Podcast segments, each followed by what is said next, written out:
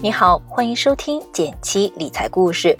九月一日至九月七日每晚七点直播，与你畅聊二零二零下半场的理财投资攻略。添加小助手微信号 j 幺七七幺七九幺，回复直播提前入群，还可以领十二个理财工具包。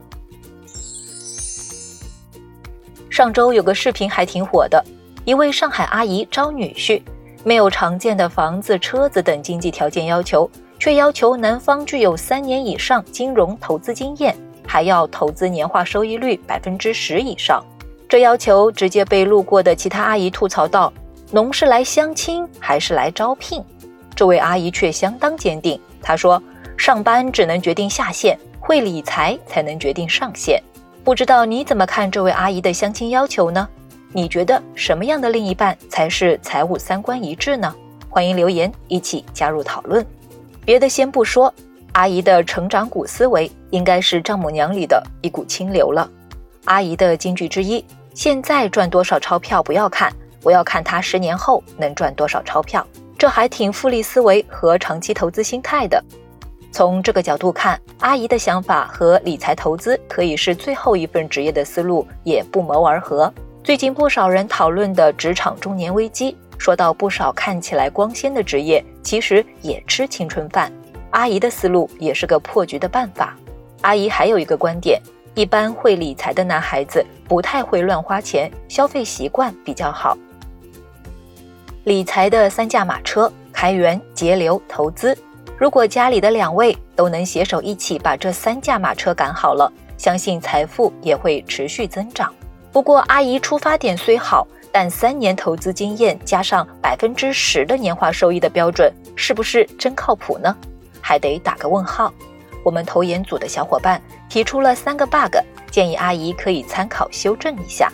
第一，百分之十的年化收益多少有点刻舟求剑。第二，三年这个期限来测投资实力有点短。第三，不谈资金量，只谈收益率，也容易走偏。比如遇上今年七月这样的大涨，不少买基金的新朋友估计都实现了百分之十的收益。要是遇到二零一五年的股灾，投资高手不亏也难。如果阿姨是从专业能力检验的角度，三年还没有穿越一轮牛熊，还得多点耐心。而如果要长期实现年化百分之十的收益率，难度估计比阿姨想的更高，甚至可能不适合一些家庭作为投资目标。举个简单的例子。如果新婚小夫妻计划短期内买房，估计大部分资金就需要投入中低风险的产品了。追求这个收益率，风险还挺大的。给阿姨提个小建议：收益率的目标要先服从家庭整体的生活规划。另外，时代在变化，如果说过去十几年买房一族大多能实现这个所谓的百分之十，未来这个难度也大大增加了。不过，如果咱们把眼光放长远一些，把高风险投资部分的长期年化收益率设定在百分之十以上，也是可以考虑的。目前穿越牛熊、收益不错的权益类基金，成绩单在两位数的也不少。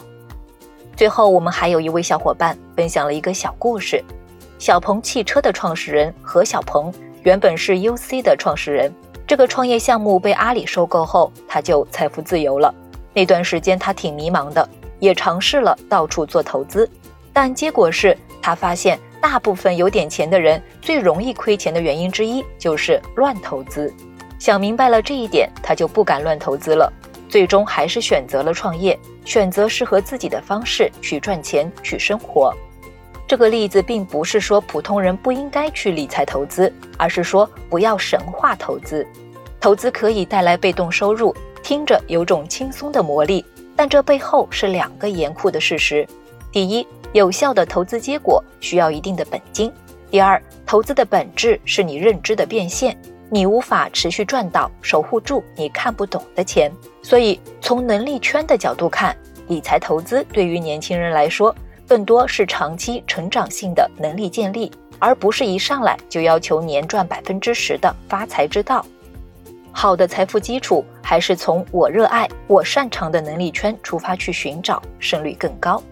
如果你喜欢今天的内容，也欢迎给我点个赞。